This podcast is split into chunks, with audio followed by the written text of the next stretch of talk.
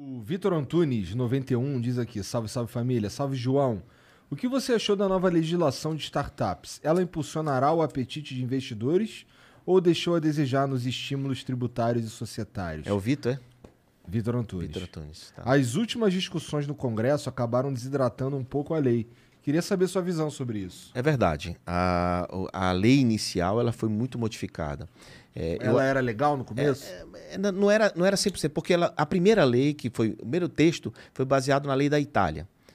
Depois a gente modificou, ajudei também, a, o, o, relator, hoje é prefeito de Maceió, chama JHC João Henrique Caldas, um jovem, foi o primeiro que escreveu a lei, a primeira lei das startups, tanto é que ele é o autor da lei, se juntou com mais 22 deputados e fizeram assinaram a lei e colocaram na comissão especial e começou o trâmite. O governo, paralelamente, fez uma audiência pública e começou a sondar, porque a gente deu vários pitacos, vários palpites, como seria. Então foram duas coisas que se convergiram, terminaram o projeto do governo mais esse projeto de lei, foram pensados e aí nasceu e foi para votação. Na votação, muita coisa foi modificada e no Senado também foi modificado e terminou que o presidente sancionou, ainda bem. Então o que eu quero dizer, Mas Victor, quebrou a espinha dorsal do projeto? Um pouco, um pouco, mas nós temos uma lei, nós temos um marco legal, nós temos uma definição do que é uma startup.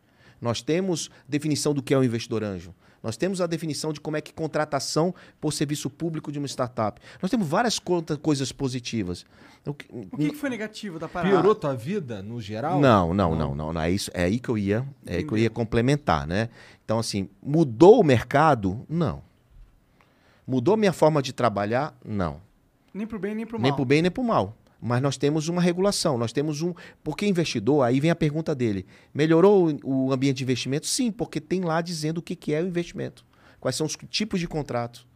Então, isso é muito bom, porque o investidor que estava com medo, já, não, agora não, ele agora ele sabe que startup é, é, uma, é uma categoria empresarial, sabe que tem lei para isso e tem modelo de contratos definido em lei. Da hora. Então, assim, o cara tem um pouco mais de segurança. Então, gente que não estava no nosso game Empresários que não estavam investindo passaram a investir em startups também por conta da lei. Lógico que não é o volume que a gente esperava. Se essa lei fosse da forma que o ecossistema quer, mas, gente, eu digo para os meus pares, né? Nem tudo é da forma que a gente quer. A gente já teve um avanço enorme. Então, o que a gente vai fazer daqui para frente? Reivindicar as próximas alterações. Por exemplo, queríamos é, isenção fiscal, não, mas a gente queria é, benefícios no sentido de pagar é, tributos corretos. Então, por exemplo, se você. Esse é capital de risco. Pô, se é capital de risco, se você perder aquele investimento, você perde tudo. Sim. Tá? Então, na hora de pagar, a gente paga como investimento comum. A gente queria fazer como é nos Estados Unidos, como é na Europa, como é em vários países, um certo desconto pelo risco que você tomou. De quanto que é, quanto que é o imposto, quanto seria o desconto? Ah, cara, agora de cabeça eu não, ah, vou, não, vou, não vou saber dos não. detalhes, mas ah. assim, a gente, não, a gente não queria isenção, não era isenção, a gente não queria nada disso. O que mais queria... vocês queriam, além disso que se perdeu? A gente queria é, um modelo mais adequado de SA simplificada, que a gente que, é, é um, forma de empresa limitada, SA. Né? Entendi. Né? A gente queria é, stock option, que por exemplo, é com um, um, queria um stock option mais claro e ficou meio confuso, é tipo o que, que é o que, que é quando você não dá o dinheiro ao funcionário, mas você dá ações da sua empresa.